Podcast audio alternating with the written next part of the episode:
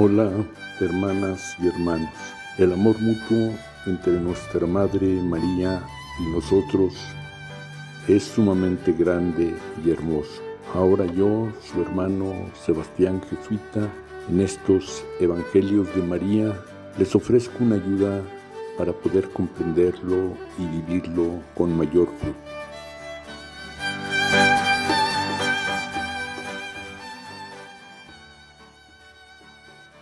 La intención de la Red Mundial de Oración del Papa Francisco para este mes de febrero nos recuerda que todavía las mujeres siguen siendo víctimas de muchos tipos de violencia y que eso es completamente injusto y contrario a la voluntad de Dios, Creador y Liberador. En el amor de nuestra Madre María y en la palabra y amistad de Jesús podemos encontrar inspiración y fuerza para luchar contra esas abominaciones injustas y para promover la dignidad y el crecimiento personal y social de las mujeres.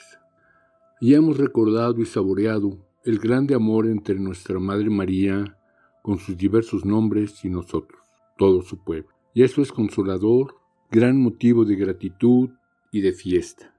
Sin embargo, es muy importante preguntarnos cómo es posible que junto a esa hermosa realidad encontremos, como nos lo recuerda ahora el Papa, tanta violencia verbal, física, sexual y social contra las mujeres. No es coherente venerar a la madre y tolerar la humillación de sus hijas.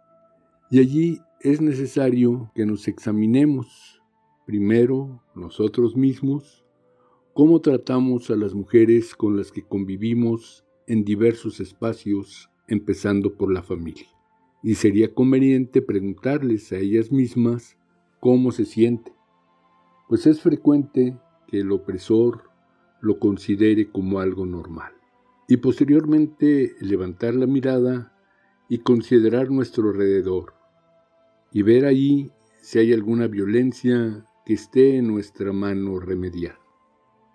La cultura del pueblo de Jesús igual que la nuestra, tenía mucho de machista.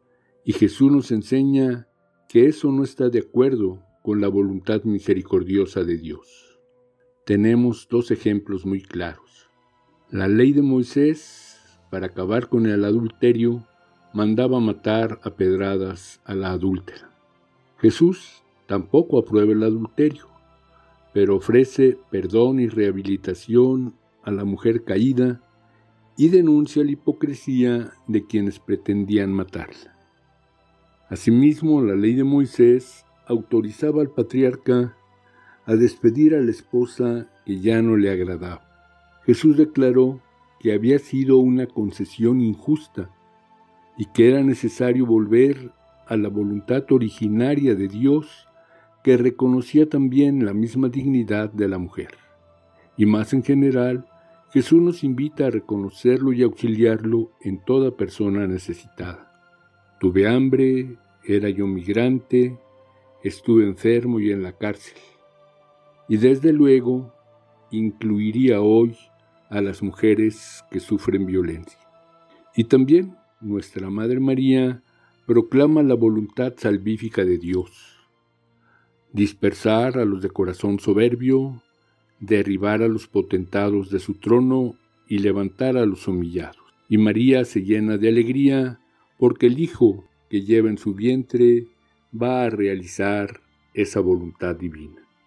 Es llamativo ese contraste en nuestra cultura mexicana entre el grande amor, respeto, veneración que la mayoría de los mexicanos profesamos a nuestra mamá por un lado, y todo ese maltrato, discriminación, de que el resto de las mujeres muchísimas veces son objeto.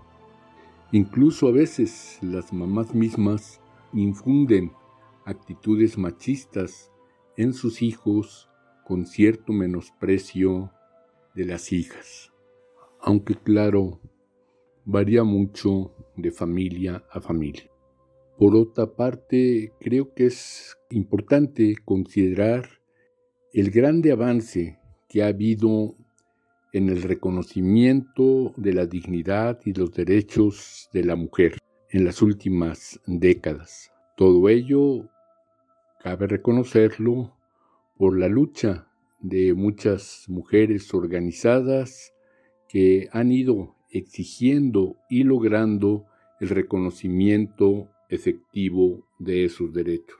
También con la colaboración de varones que reconocen esa dignidad de la mujer y no creen que se pierde al reconocerlo y aceptar, colaborar e incluso a veces reconocer el liderazgo de las mujeres. Cabe también mencionar que algunas feministas toman posturas exageradas que me parece resultan contraproducentes. En todo caso, es muy importante tomar en cuenta la invitación que nos hace el Papa Francisco a caer en la cuenta de toda esa violencia que están sufriendo tantas y tantas mujeres, y no únicamente con nuestra oración, sino también con las acciones que estén a nuestro alcance de una manera personal y organizada, ir superando esa tremenda lacra que daña muchísimo a las mujeres mismas sobre todo, pero también a los varones.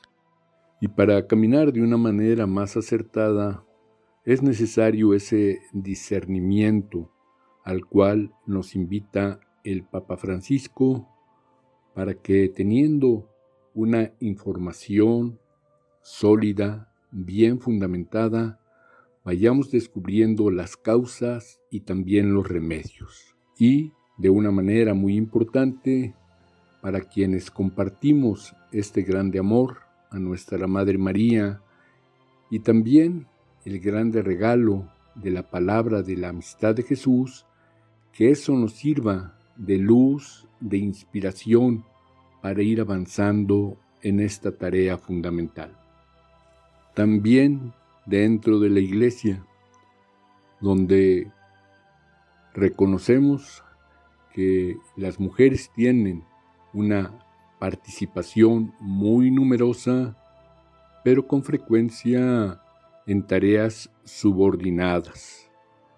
No se reconoce fácilmente su capacidad y se les discrimina por el simple hecho de ser mujeres. Eso ha sucedido en diversas comunidades donde se ha confiado a laicos y laicas el ministerio de la celebración y de ser ministro de la Eucaristía, hay una resistencia clericalista de parte de los laicos que no reciben a otros laicos y van recibiendo poco a poco a los varones, pero aceptar también el servicio, la calidad, la dignidad de las mujeres ha costado mucho más trabajo.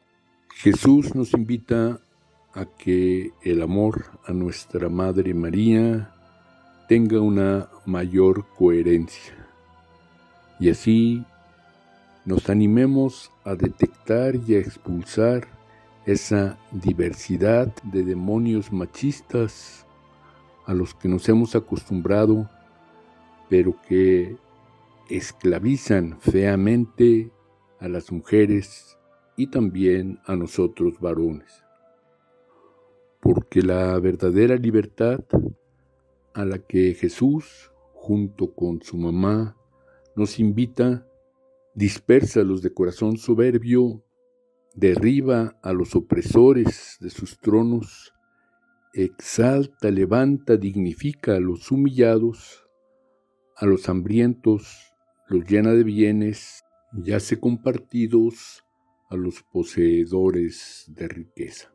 Mi alma glorifica al Señor mi Dios, gózase mi espíritu en mi Salvador.